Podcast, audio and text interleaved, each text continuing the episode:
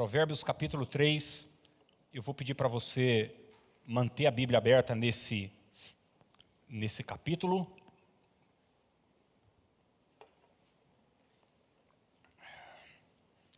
Muito bom poder retornar depois de uma, uma semana fora.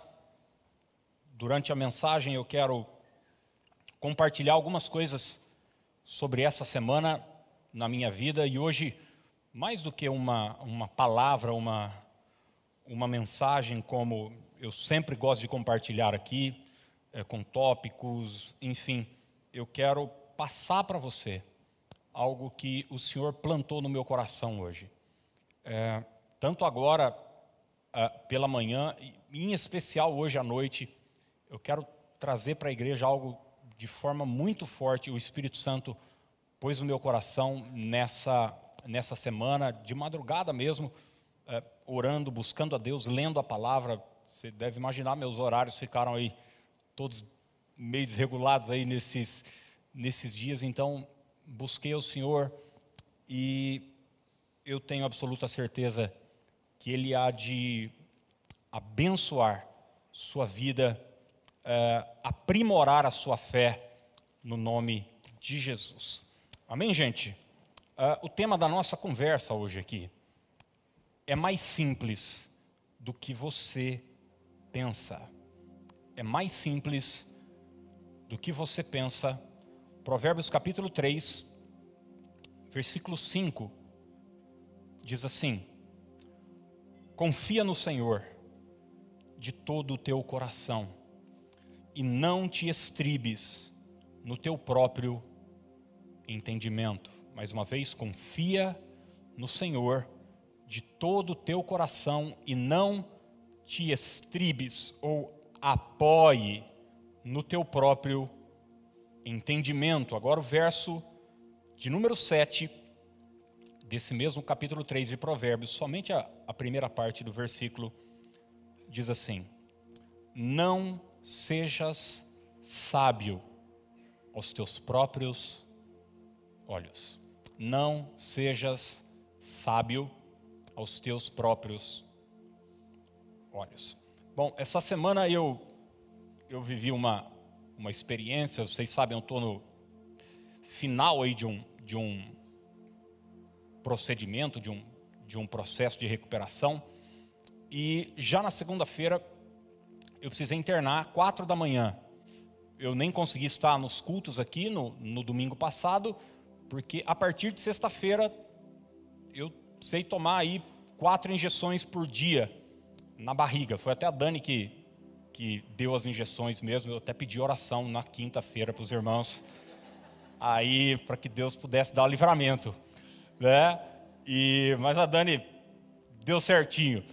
E enfim, era uma uma uma injeção para ativar a produção de, de sanguínea no corpo da da medula para que a gente pudesse, na, na terça-feira, fazer uma, uma coleta. Como é que isso funcionou? Foi, foi uma coisa assim espantosa. Uh, na segunda eu fui para o hospital, você colocar um, um catéter desses é, fixos, né, que depois, enfim, eles tiram lá, mas sou sendo no centro cirúrgico.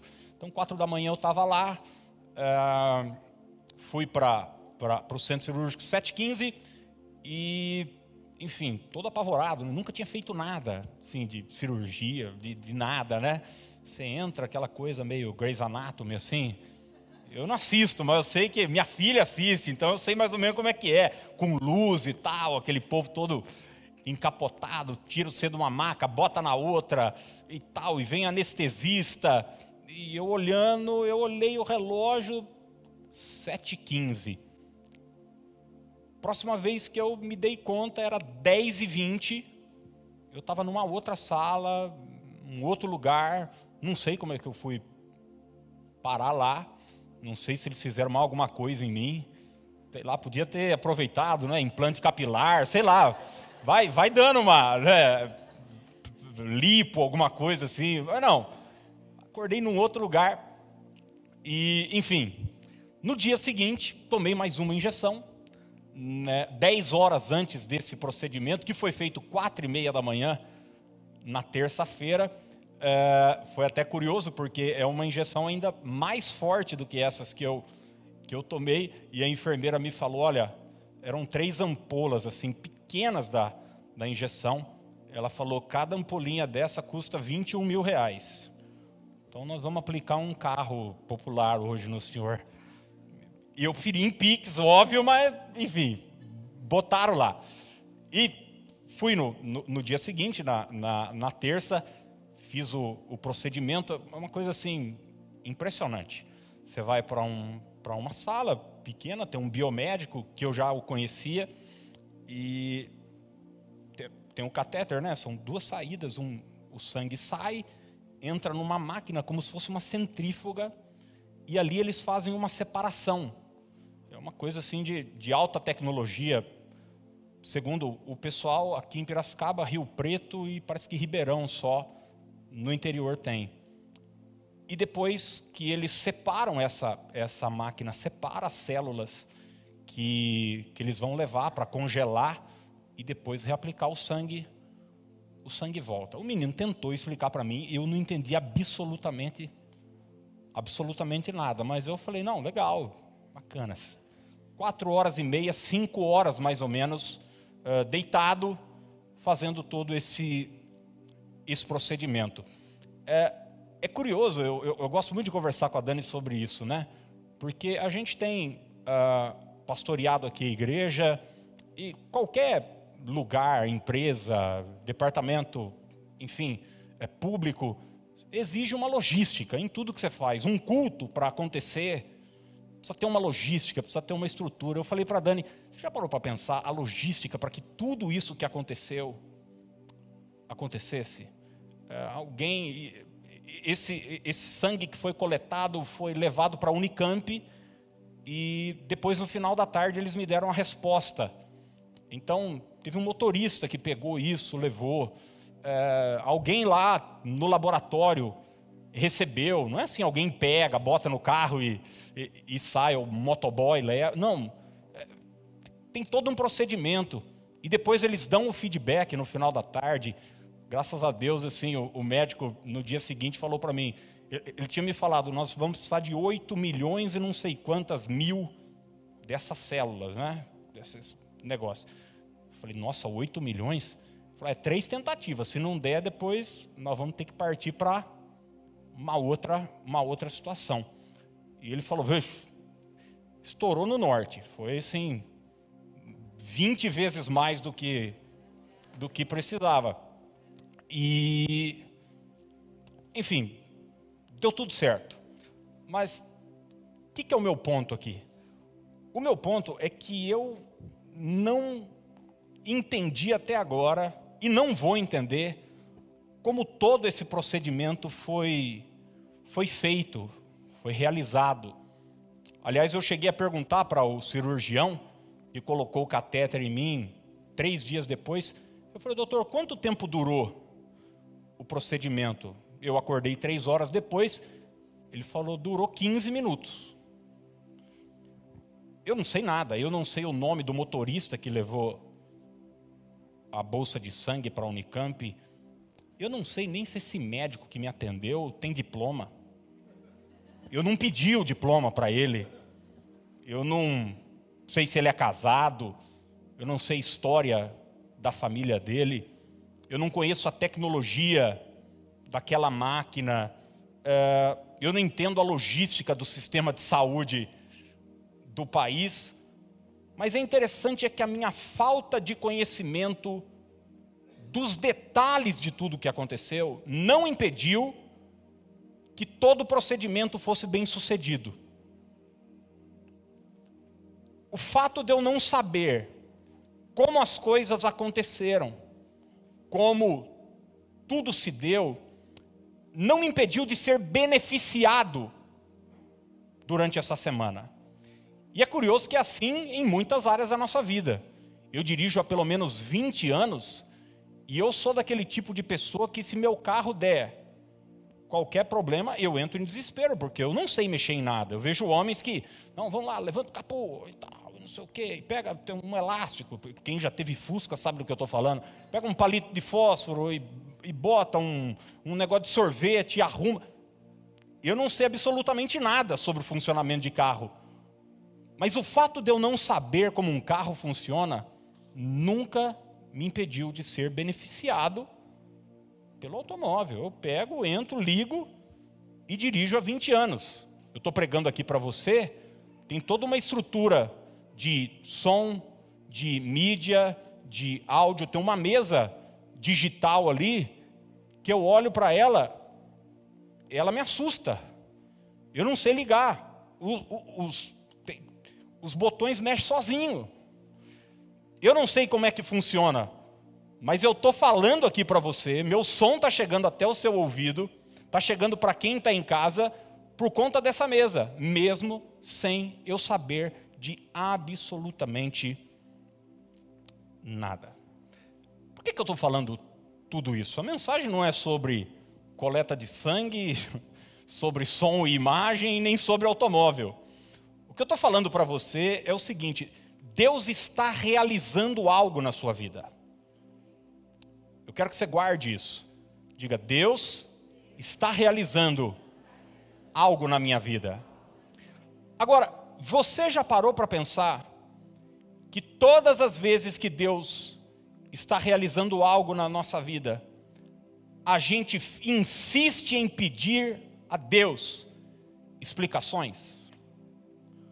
a gente quer saber como é que vai acontecer, quando vai acontecer, quais são os detalhes, o porquê estamos vivendo isso, o porquê estamos vivendo aquilo, o porquê certas coisas aconteceram na nossa vida, o porquê outras coisas ainda não aconteceram na nossa vida. Deus nos faz uma promessa, e daí você tenta, de maneira lógica, entender as coisas, apoiado na sua sabedoria.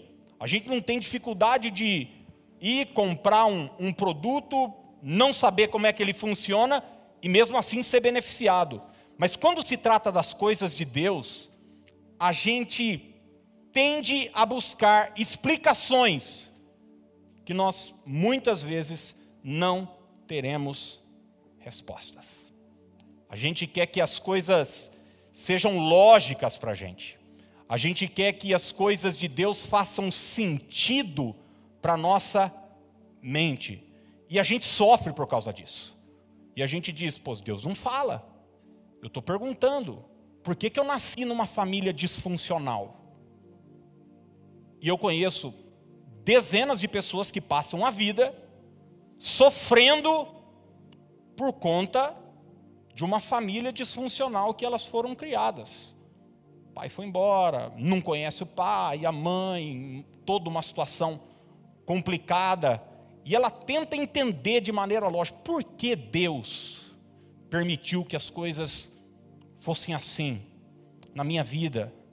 De repente eu estou falando para alguém, hoje pela manhã, que perdeu alguém, seja é, por morte, ou alguém que você amava partiu, te deixou, enfim, foi embora, e você fica se questionando, tentando de maneira lógica entender, Deus, por que isso aconteceu?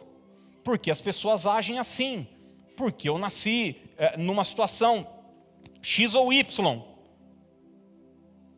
Mas é interessante que você vai olhar para a palavra de Deus é, e a gente vai entender que nem sempre ou quase nunca Deus nos dará essas respostas que nós estamos buscando, até porque não teremos condições de entendê-las. Não temos mente, não temos capacidade para entender essas coisas. É por isso que Salomão disse: olha, e se trata do homem mais sábio da história. Ele disse o seguinte: não se apoie no seu próprio quê? Entendimento. Não seja sábio aos teus próprios aos teus próprios olhos. E olha uma experiência interessante que Zacarias teve lá no início do Evangelho de Lucas. Se você quiser abrir comigo, Lucas capítulo 1, por favor.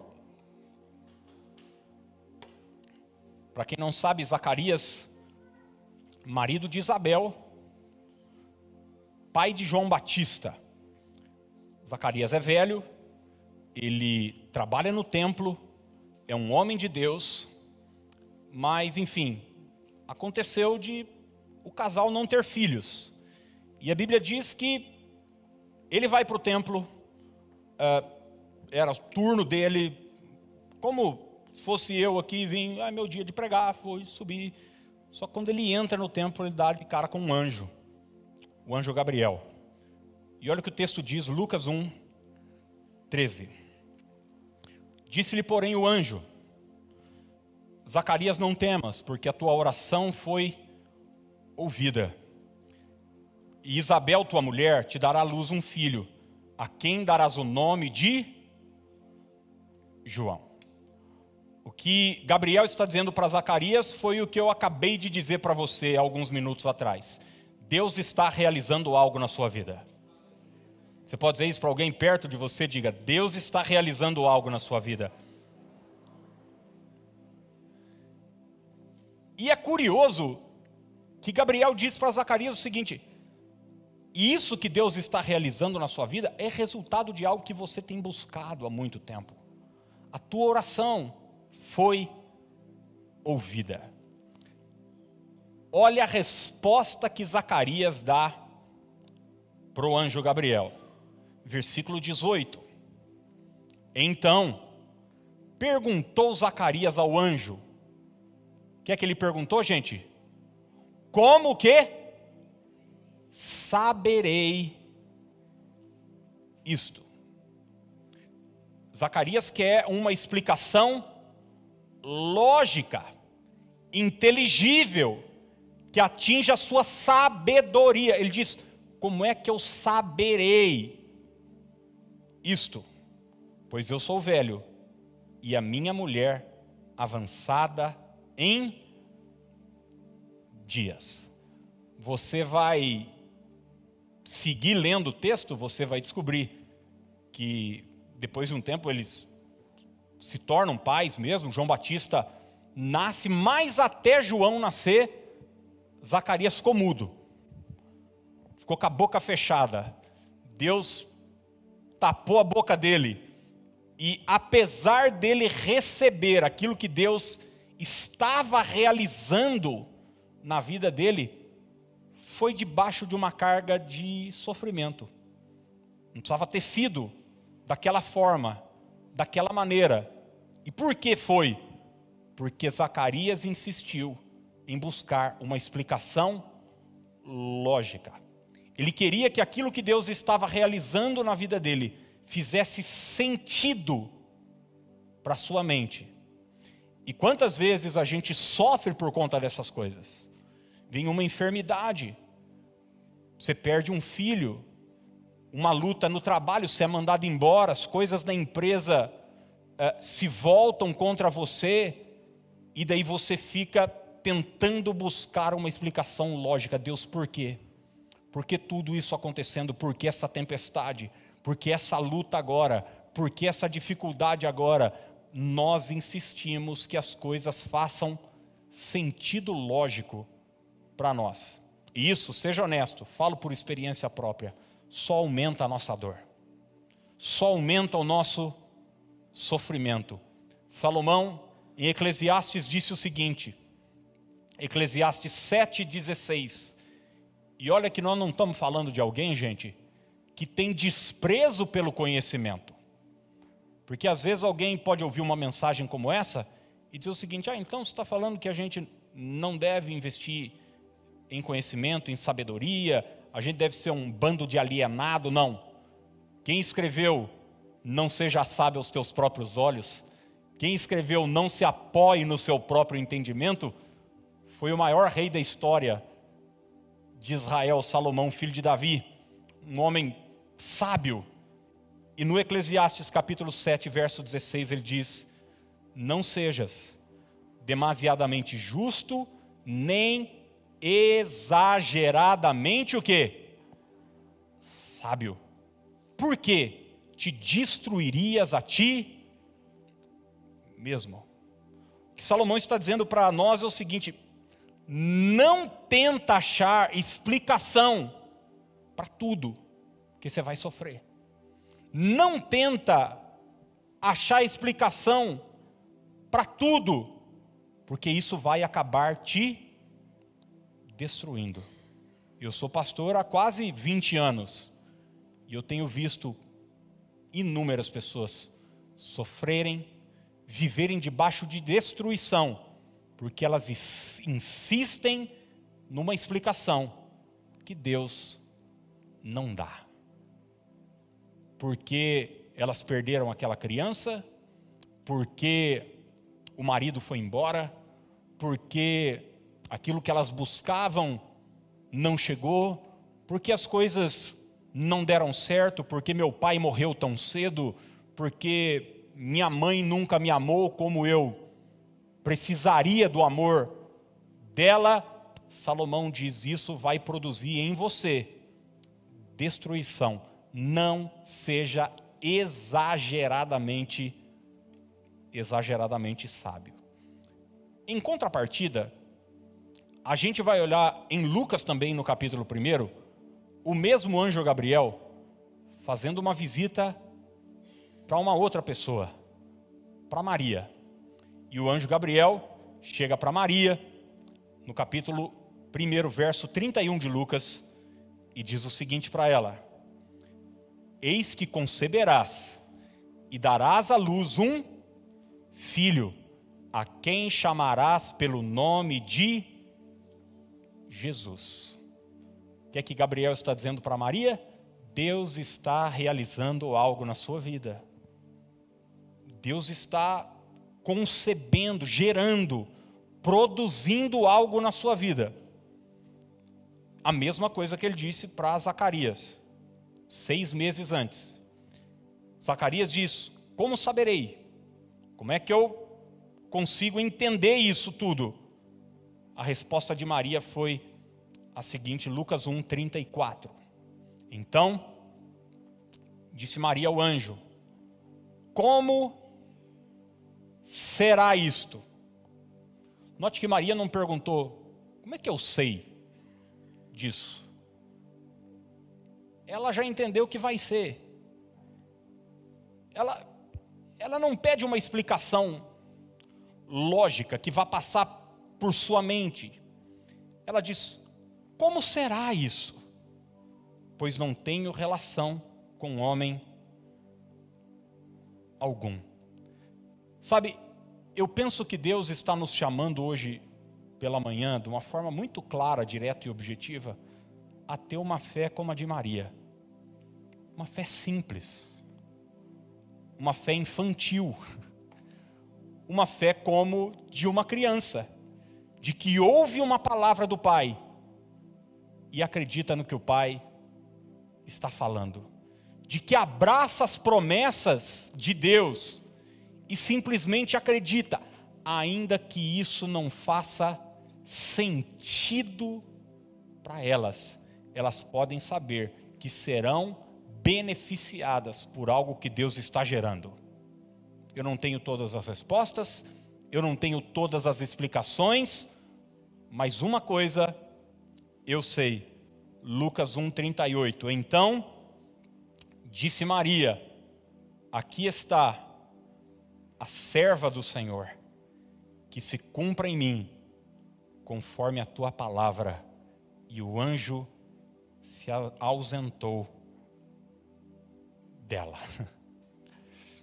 Ela não pediu um, um mapa, ela não pediu exames, ela não pediu nada. Ela disse: Eis aqui a tua serva, que se cumpra em mim, conforme tua palavra.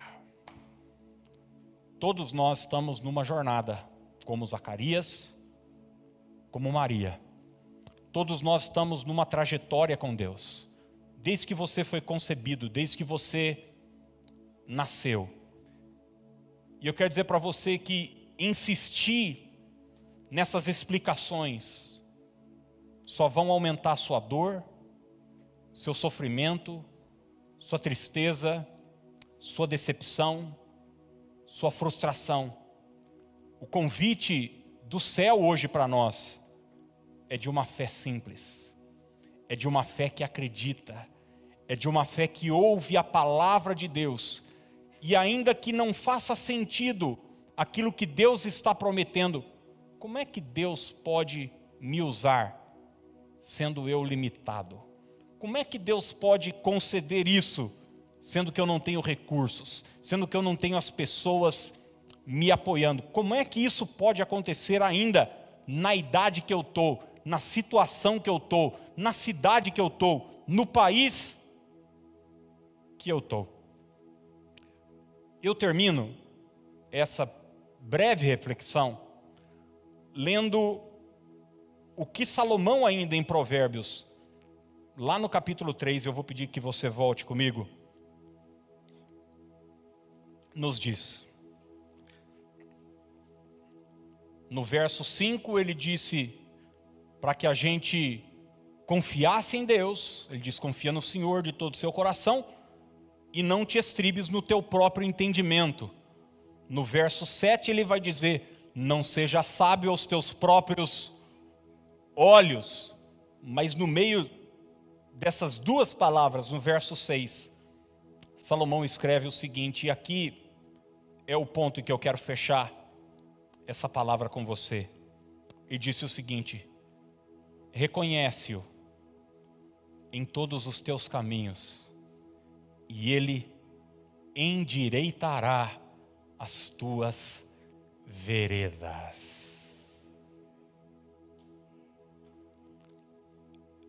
Em lugar de buscar uma explicação lógica para o que está acontecendo na sua vida, reconheça Deus em todos os seus caminhos.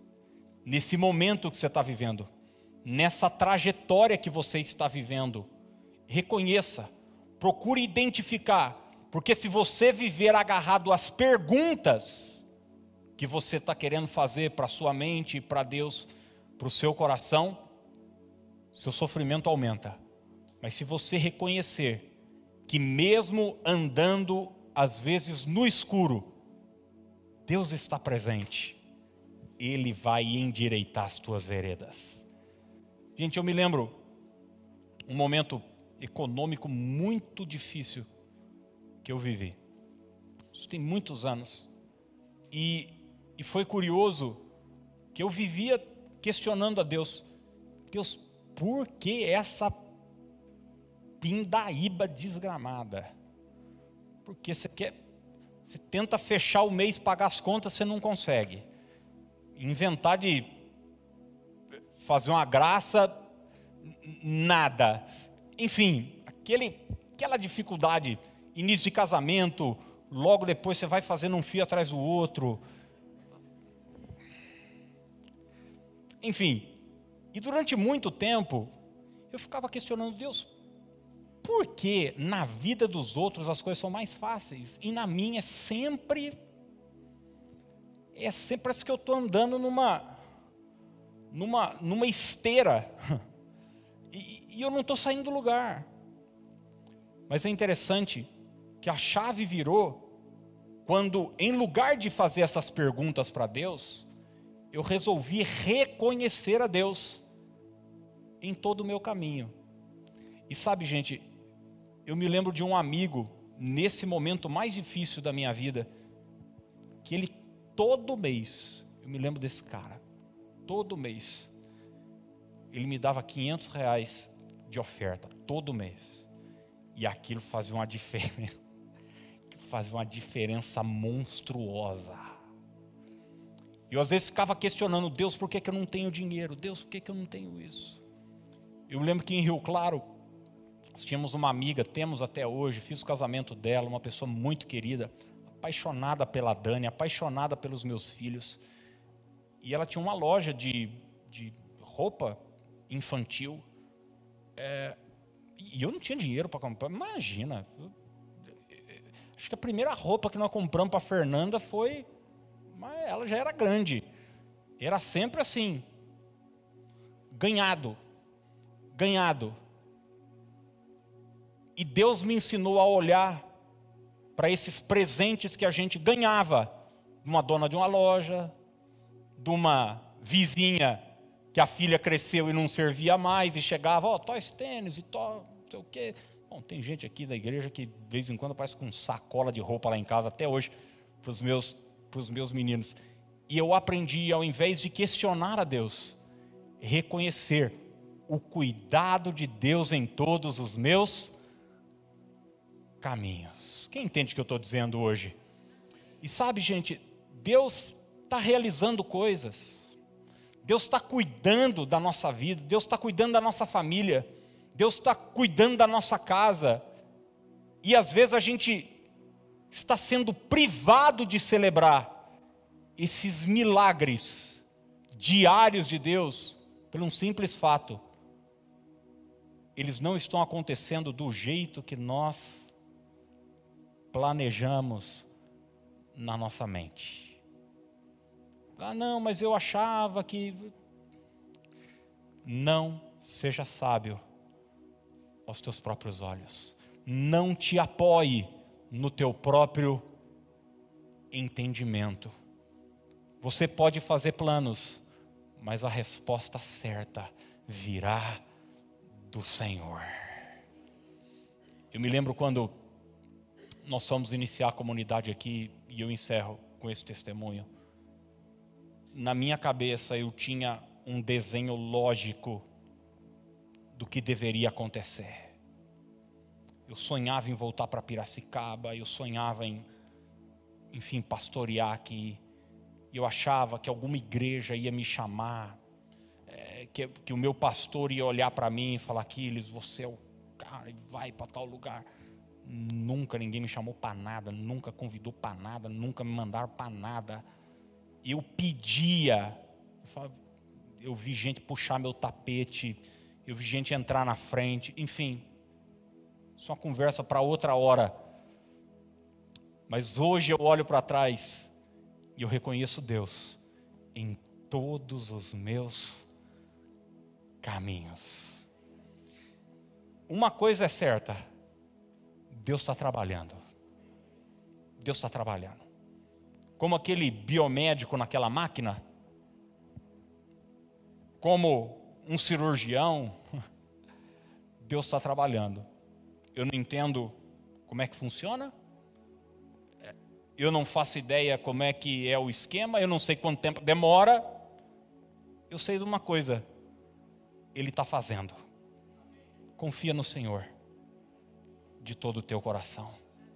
Reconheça Deus em todos os teus caminhos.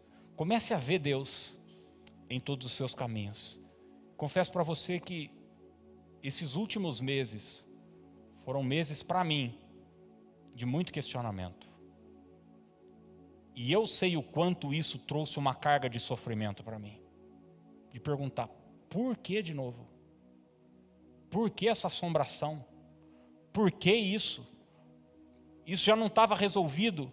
E enquanto eu fiquei questionando, questionando, questionando, a ferida só aumentava, a dor só se intensificava. Hoje eu posso olhar para trás e, a despeito da dor, do sofrimento, da dificuldade, das perguntas sem respostas, eu posso ver Deus em todos os meus caminhos. Você entende o que eu estou dizendo ou não? E quando a gente faz isso, nós temos a promessa: Ele endireitará as tuas veredas. Aquilo que está fora de lugar, vai voltar para o lugar. Aquilo que hoje está desarrumado, vai voltar para a ordem. Reconheça Deus em todos os teus caminhos.